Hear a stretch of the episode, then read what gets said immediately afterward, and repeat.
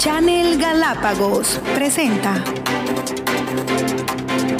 Punto de Encuentro, programa de entrevistas. Un programa para el análisis y la información, con la conducción de Giovanni Velastegui. Amigas y amigos, continuamos en punto de encuentro. Este momento en que son las 7 de la mañana con 45 minutos, estamos ya en contacto con el doctor Ramiro Echeverría, director provincial de salud, quien eh, atiende nuestro pedido desde la eh, ciudad de San Cristóbal, la isla San Cristóbal, en Puerto Vaquerizo Moreno. Muy buenos días, doctor. Bienvenido a punto de encuentro. Gracias por aceptar la invitación. Quisiéramos, conocer, de primera mano, eh, usted como principal autoridad aquí en la provincia, eh, ¿cómo, se ha tratado el tema del COVID? Y ahora, entendemos, que, prácticamente, ya llevamos tres semanas, con, cero casos. ¿Estamos correctos? Muy buenos, días. Muy buenos días y muchas gracias también por la, invitación. Un, cordial a todos quienes eh, ven este programa. Eh, pues sí, buenas noticias en cuanto al control de la pandemia pues eh, hemos eh, tenido en las últimas nueve semanas un descenso progresivo de los casos y eh, hemos llegado al cero casos, ¿no? COVID cero en la provincia de Galápagos en las dos últimas semanas epidemiológicas. Y las previas, las dos previas, también ya tuvimos un caso en toda la provincia, es decir, que llevamos ya, por decirlo así, estas cuatro últimas semanas con un caso y estas, eh, las últimas de junio, con cero casos, ¿no? Son dos semanas con cero casos. Resultado podríamos decir que esto es ya declararle a Galápagos libre de COVID, podríamos decir que estamos eh, en todo este fenómeno de entiendo, inmunización, inmunización rebaño que, menciona. Sí, eh, pero con los siguientes, eh, ¿no? Mantener eh, cero casos requiere un esfuerzo importante de vigilancia epidemiológica. Este, y de hecho no se puede asegurar con total certeza de que vamos a tener cero casos todo el tiempo, porque la pandemia y sus variantes, pues, eh, son sorpresivas, ¿no? Eh, puede haber, un, eh, decir, en adelante, pues, algún, unos pocos casos, la idea fundamental es que control. Y ello implica lo que usted señala, este efecto rebaño o efecto colectivo, del proceso de vacunación. Cuando se llega a un 70% de cobertura poblacional, eh, se forma un, muro también de protección al resto de la población y ese es el efecto beneficioso para quienes eh, por diferentes razones no hayan sido o no o, eh, pues todavía no, no ha sido el grupo de acuerdo a la tecnología de la vacuna eh, como para vacunarse. Entonces, eh, este es el efecto rebaño y de eso sí estamos ya teniendo estos beneficios. Pero vuelvo a decir, la declaración de decir eh, Galápagos cero COVID, pues sí, podemos decir que mientras mantengamos este indicador perfecto, pero con mucha vigilancia para que no haya rebrotes, para tener bajo control y para beneficiarnos de este efecto de rebaño o de protección social. Doctor Echeverría, la gente como que se ha disipado, se ha relajado un poco, sabiendo que como estamos prácticamente todos vacunados. Usted lo que acaba de decir es muy importante y fundamental. No se debe bajar la guardia, se debe seguir manteniendo las medidas de bioseguridad, el uso de la mascarilla. Eh, ¿Qué opinión le merece a usted? Eh, por ejemplo, el tema que está pasando en Israel, ahora mismo que fue uno de los primeros países que inclusive recomendó quitarse la mascarilla y hoy hay un rebrote sumamente fuerte. Absolutamente importante lo que señala usted. Eh, y esa es, eh, digamos, parte de esta estrategia de mantener los resultados redoblar el esfuerzo de información, comunicación y apelar a la conciencia ciudadana para eh, que no se dé este relajamiento post-vacunal que hemos observado en otros países y que pues las consecuencias están a la vista, han tenido que retomar medidas de restricción y en particular aquellas medidas básicas eh, preventivas como es el uso de la mascarilla. Eso ha pasado ya en Israel, ha pasado en, en Australia y también en Portugal y aquí en nuestra región pues en Chile, un país que tuvo y tiene pues una cobertura importante de vacunación, más del 60% de la población, y pues este relajamiento, esta sensación de, de, de, de, digamos que eran invulnerables y especialmente de los jóvenes que, inmediatamente eh, dejaron de usar las medidas de protección. Aquí en Galápagos recomendamos y redoblamos el llamado a que mantengamos aquello. Yo creo que la reactivación económica perfectamente se puede dar manteniendo las normas básicas de protección. Es decir, reactivación con protección.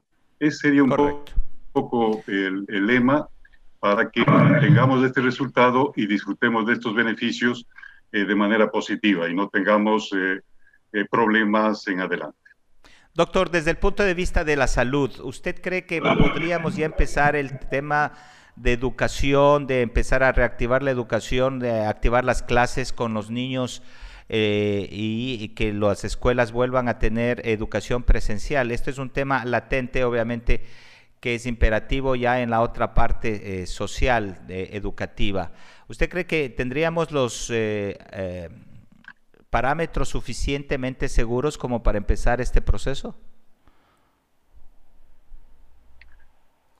Eh, digamos que eh, en términos de un proceso piloto, como lo ha planteado el Ministerio de Educación, y hoy mismo hay una reunión del COE provincial en que se va a poner en consideración la apertura progresiva de eh, tres o cuatro locales, justamente en Santa Cruz, para el retorno progresivo a la actividad escolar.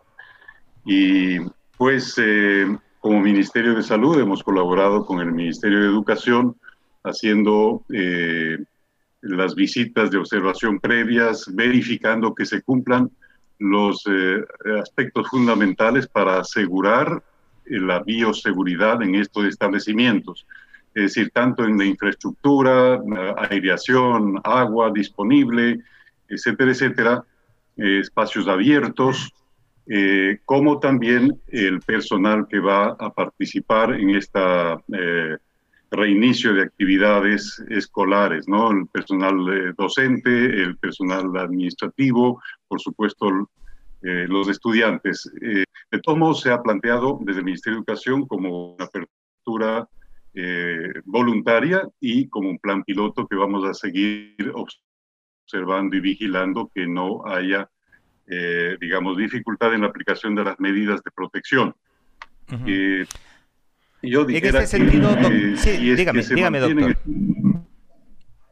Se mantienen estas normas básicas, desde el punto de vista de salud, estamos apoyando la iniciativa de educación de reiniciar eh, la actividad educativa. Doctor, el, el, peligro que hay de este virus transmutado que hablan del delta, del COVID delta, etcétera, esto, ¿qué ¿Qué peligro tan inminente existe en Galápagos? Una vez que el primero de julio, sobre todo, empiezan también eh, nuevas reglas para el ingreso de eh, Galápagos y obviamente se espera una reactivación del turismo, lo que conlleva un, un relativo riesgo de que pueda ingresar el virus. Pues sí, es la alerta que estamos manteniendo y toda la coordinación necesaria con el nivel zonal y nacional del Ministerio de Salud y también con el Consejo de Gobierno para tomar las medidas necesarias que nos permitan eh, detectar eh, si es que hubiese el ingreso de esta variante.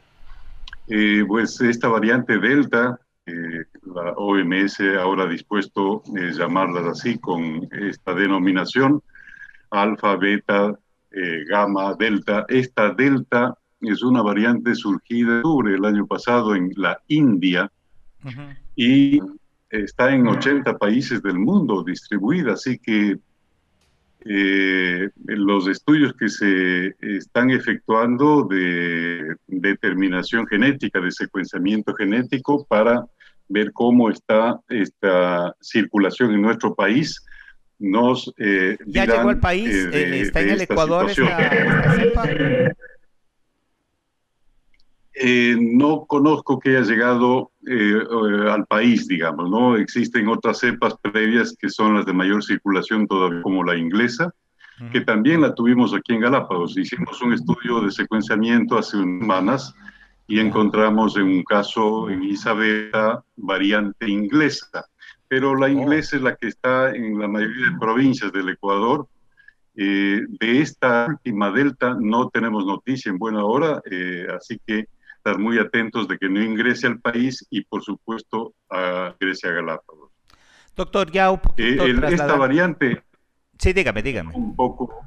El problema es que eh, esta variante está eh, generando esta nueva ola de contagios rápidos en varios países, en tanto y en cuanto la mutación del virus le permite una infección actividad más rápida, hasta un, 50% sobre el virus original de Wuhan, ¿no? que era el referente. Es decir, contagia el doble, mucho más rápido que el virus habitual, digamos. ¿no? Y, ese es el, sobre todo riesgo, a niños, por eso, con la apertura. Eh, digamos que hay, hay eh, eh, diferentes edades, ¿no? Depende de las condiciones. También, obviamente, a niños, pero pero siempre presente que afecta más a quienes son personas vulnerables en general, ¿no? Correcto. Eh, pueden ser niños o adultos y generalmente los adultos tienen mayor vulnerabilidad que los niños. Doctor, como le decía, ya ha cambiado un poquito de tema al ámbito administrativo de gestión propia de salud en la provincia. Primero, eh, ¿usted está ya ratificado como director de salud? Eh, ¿Continúa al frente de la dirección o está a la espera de su ratificación? Pues eh, yo había personalmente pensado pues retirarme una vez que terminó la campaña de vacunación, que ese era mi compromiso como salubrista, como interesado en la prevención y en la salud pública. Eh, pero me han pedido en la actual administración, tanto a nivel de las autoridades nacionales como zonales, que continúe en la labor de aporte a eh, digamos, conseguir otros objetivos también de salud pública en la provincia de Galápagos. Correcto. Pues eh, mi, como mi actividad es justamente la salud pública, lo que estoy haciendo es eh, aprovechar mi experiencia que he adquirido en varios años, más de 40 años de ejercicio de la salud pública, eh, y entonces sabe que yo hice la medicina rural aquí en Galápagos hace más de 40 años, así ah, que he vuelto... Qué coincidencia. Eh, sí, sí, estuve en el viejo hospital Los Carján, aquí en Cristóbal.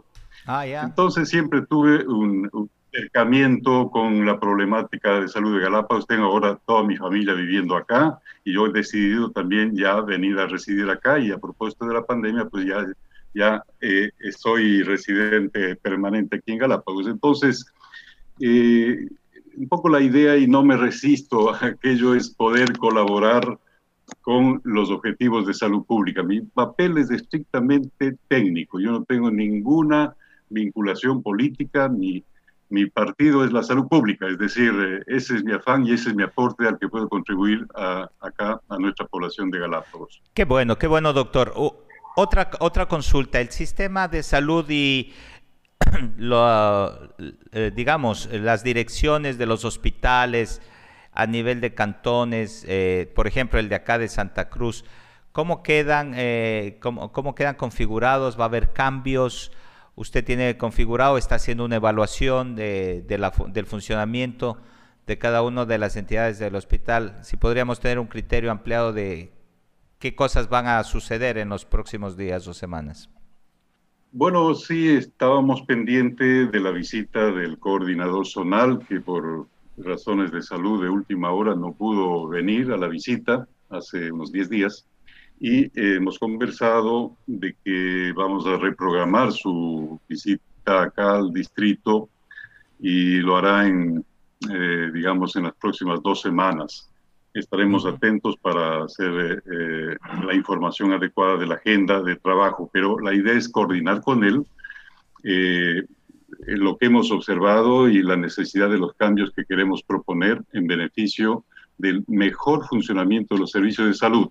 La idea es que una vez que hemos logrado este control, digamos, de la pandemia y tenemos estos resultados, eh, por supuesto, sigue siendo prioritario eh, atender la vigilancia epidemiológica y todo lo que sea necesario para, para mantener este control, pero queremos realzar otra de las prioridades fundamentales, que es cómo mejorar la calidad de los servicios de salud, tanto a nivel ambulatorio como hospitalario.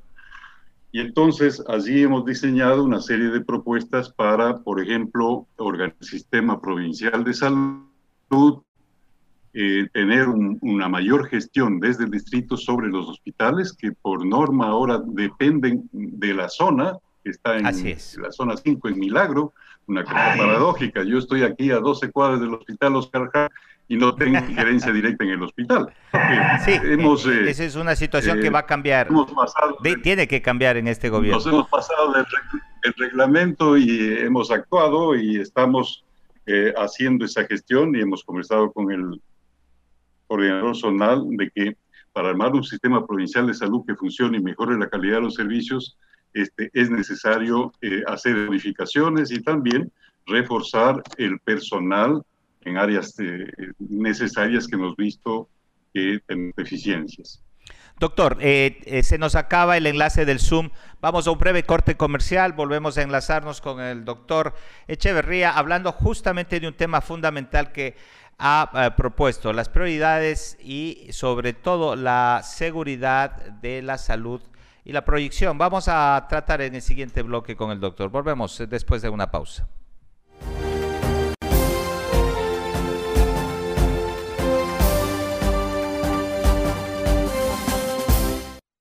Asómbrate en el paraíso. Siente la naturaleza viva. Percibe su magia. Descubre sus misterios. Sumérgete en su esencia. Comparte con su gente.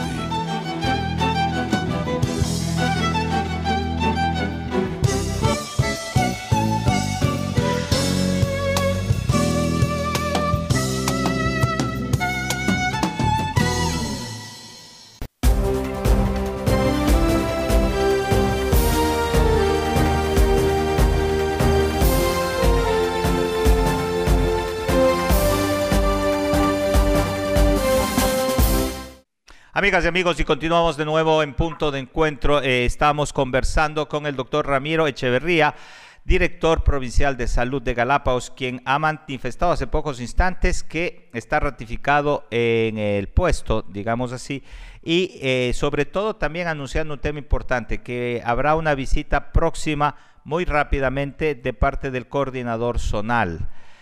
Eh, entendemos que esto será para los primeros días de julio. Doctor, eh, conversando eh, lo mismo que acabamos de decir hace un momento, el tema de la potenciación del sistema de salud, hablemos así.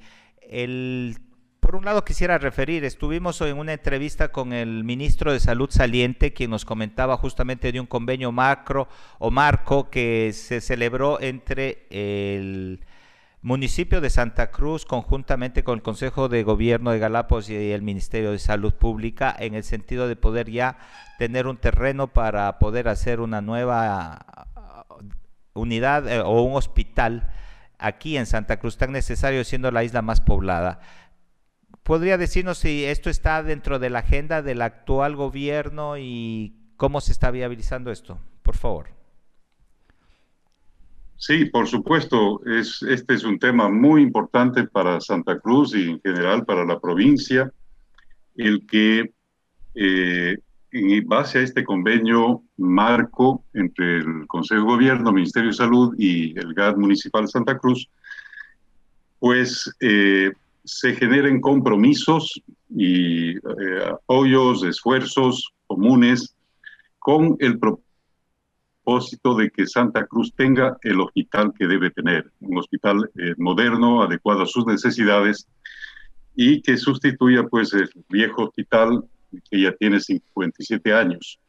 Entonces, esto es una, un, propósito fundamental eh, y que la actual administración y tanto el nivel zonal como por supuesto aquí en el, en el distrito, en la provincia, nosotros como sector salud estaremos impulsando con extremada prioridad porque eh, Santa Cruz tenga este hospital eh, y la adecuación también de los otros servicios primarios nos permitirá este, fortalecer la gestión de salud en la provincia, como lo estamos planteando en este segundo momento o este segundo tiempo de gestión, de que ese va a ser el eje, cómo mejorar el acceso, la calidad y la cobertura con los servicios de salud a nuestra población.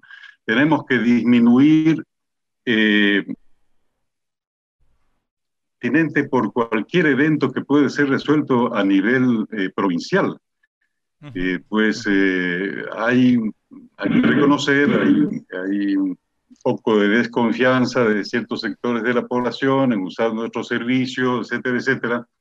Pero pues por esa razón, este plan de fortalecimiento y de reactivación del funcionamiento de los servicios hospitalarios y también ambulatorios de los centros de salud en las diferentes localidades, pues, eh, nos va a permitir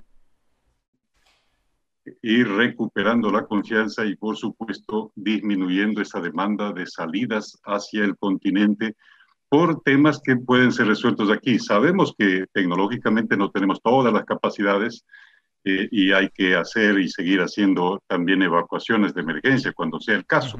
Pero los problemas de atención regular eh, pues deben ser eh, atendidos con buena calidad y con el buen nivel de satisfacción de las personas de que le estamos atendiendo. Doctor, una, a propósito del tema, Aquí eh, podemos hablar a nivel de Santa Cruz, no sé la realidad de Cristóbal en este momento. Sin embargo, hay muchas quejas de los usuarios en torno a que en el hospital le dicen que no hay insumos, a que no hay medicamentos suficientes y esto impide la buena labor de la eh, gestión de salud por parte de quienes están al frente, de médicos, enfermeras, etcétera. Eh, entiendo que esta es una realidad nacional, pero ¿Se tiene previsto algún plan emergente para que esto pueda cambiar en, el menor tiempo posible? Sí, sí, sí, esa es una preocupación de las primeras que estamos eh, impulsando, pues, eh, cómo ir eh, cubriendo esas deficiencias que se han observado tanto eh, por el consumo que en la pandemia también se ha dado, las dificultades a veces de adquisición que hemos tenido durante ese periodo, pero eh, también a nivel nacional e internacional ha habido un desabastecimiento de ciertos medicamentos, de insumos reactivos, y por ello debido al COVID, la entiendo, señora ministra de Salud, eh, sí, debido al COVID y, debido pues a, toda esta problemática mismo de movilidad, etcétera, etcétera, de producción, que como es como cualquier industria, pues eh, tiene necesidad de, de esta reactivación eh, también productiva.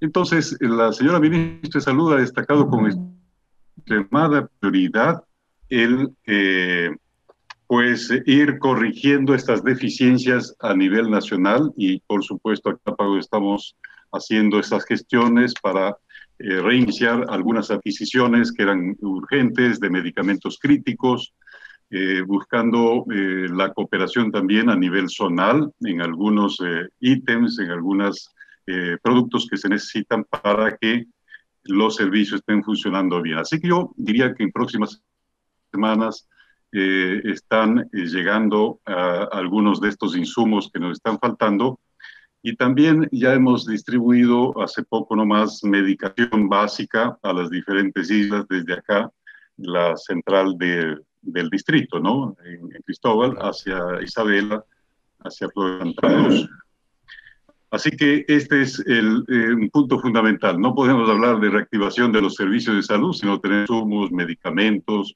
la atención adecuada que, se requiere. Y también, como decía, tenemos que mejorar la atención con algunas especialidades y también con el profesional adecuado, ¿no? Claro, para esto es importante hacer una evaluación de la gestión de las personas.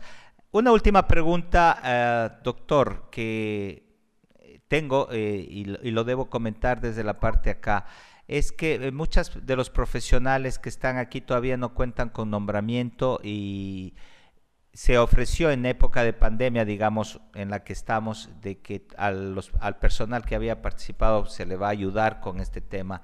Ustedes eh, ya tienen eh, a todos los galenos que son parte del sistema de salud y a quienes ya les eh, tienen que dar este nombramiento o no se va a dar. No, ya se ha hecho, ya se ha hecho. Es la aplicación de la ley humanitaria y ha tenido eh, varias etapas. Eh, Pero algunos no les ha este, en, todavía en la primera ya eh, se hizo. Así toda, sí, puede faltar porque pues se ha hecho por, como digo, por etapas, donde se hace toda una evaluación, todo un análisis, todo un concurso para poder tener ya el nombramiento definitivo, como dice la ley humanitaria. Este, estamos en la segunda etapa. Le digo esto porque, por ejemplo, los pediatras o, los uh, obstetristas, ginecólogos, etcétera, que no han estado, digamos que en la primera línea, eh, digamos que atendiendo a los pacientes COVID, pero que sin embargo se han estado eh, eh, ejerciendo la actividad en la pandemia en sí mismo, sobre todo dando soporte a quienes también son partes vulnerables, como las madres embarazadas, bebés, recién nacidos, etcétera, neonatos. En todo caso, eh, eh, usted me dice que está esto en proceso, que sí va a llegarles. Pues eh, de acuerdo a las normas de esta ley humanitaria, se ha estado cumpliendo como tal y, como señalaba, en coordinación estrecha con el nivel zonal, pues que hace también la validación de todos estos procesos y quien pues tiene también la potestad para la decisión de, de estos nombramientos. Entonces, eh, la primera fase ya se hizo, se está en la segunda y lo, lo, que digo es que hay normativas, ¿no? Normativas, requisitos que cumplir, eh, mm, evidencias que cada persona en su actividad haya realizado eh, atenciones a pacientes, a personas con COVID o haya estado en áreas de riesgo y que estén registradas en, el sistema como atenciones eh, relacionadas con el COVID, porque el beneficio es para la ley humanitaria es justa. Bueno, doctor, agradecemos mucho sus expresiones. Muchísimas gracias por atender a esta invitación de Punto de Encuentro y Channel Galápagos. Siempre las puertas abiertas para que usted utilice este medio de comunicación para poder informar y sobre todo mantener a la ciudadanía siempre a la expectativa de lo que es el sistema de salud. Luchemos todos por un, sistema de salud eficiente y sobre todo humanitario. Gracias al doctor Echeverría, amigas y amigos, con esto culminamos el noticiero del día de hoy. Gracias por su amable sintonía. Como siempre, permitirnos entrar en sus hogares es sumamente importante para nosotros. Estamos creciendo a un paso increíble gracias a su acogida ya llegamos alrededor de 50 mil visualizaciones, eh, alcances, perdón, eh, diarios y eh, más de 25 mil interacciones, algo que realmente nos sorprende a, nosotros, pero sobre todo el agradecimiento cordial para todos ustedes. Recuerden que nos siguen a través de Facebook y YouTube Live en channelgalapagos.com. Gracias a todos nuestros auspiciantes que ya se están dando a conocer y que nos están apoyando en este inmenso esfuerzo periodístico para sostener este proyecto que lo único que quiere es armonía social. Saludos cordiales, nos vemos el día de mañana a propósito con eh, la entrevista a la ministra de Educación del país y también estaremos eh, el día de mañana con importantes entrevistados. Muchísimas gracias, hasta entonces.